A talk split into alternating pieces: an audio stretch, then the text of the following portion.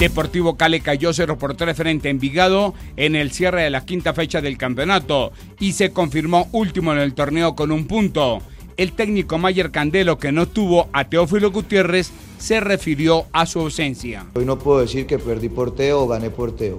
Teo no estuvo, entonces no puedo meterlo en una nómina donde no está para hablar un tema que no es de él hoy. No es viable hablar de, de los que no están, tengo que hablar de los que son. Todos los días les damos idea, trabajo y desafortunadamente pues para mí se ve otra cosa en la cancha.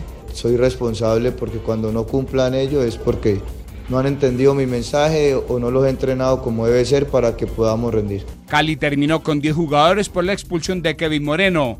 En otro partido, Santa Fe y América empataron uno por uno. Millonarios sigue al frente del campeonato con 11 puntos. El colombiano Andrés Mosquera anotó el gol con el que Toluca empató uno por uno ante Puebla en la fecha 16 de México. El también jugador nacional Omar Fernández había marcado por Puebla.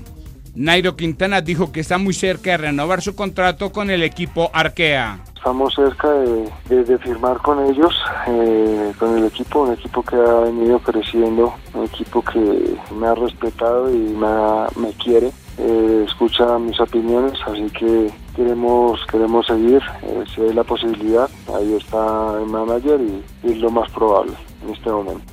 Nacional de Uruguay con el regreso de Luis Suárez a la formación cayó en casa 0 por 1 frente a Goyaniense en la ida por los cuartos de final de Copa Sudamericana.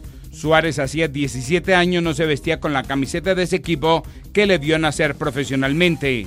Y la dupla integrada por Juan Sebastián Cabal y Robert Fara clasificó a cuartos de final del torneo de tenis de Washington después de vencer al dúo conformado por el neerlandés Wesley Kolhoff y el británico Neil Skupski con parciales 6-4, 3-6 y 18.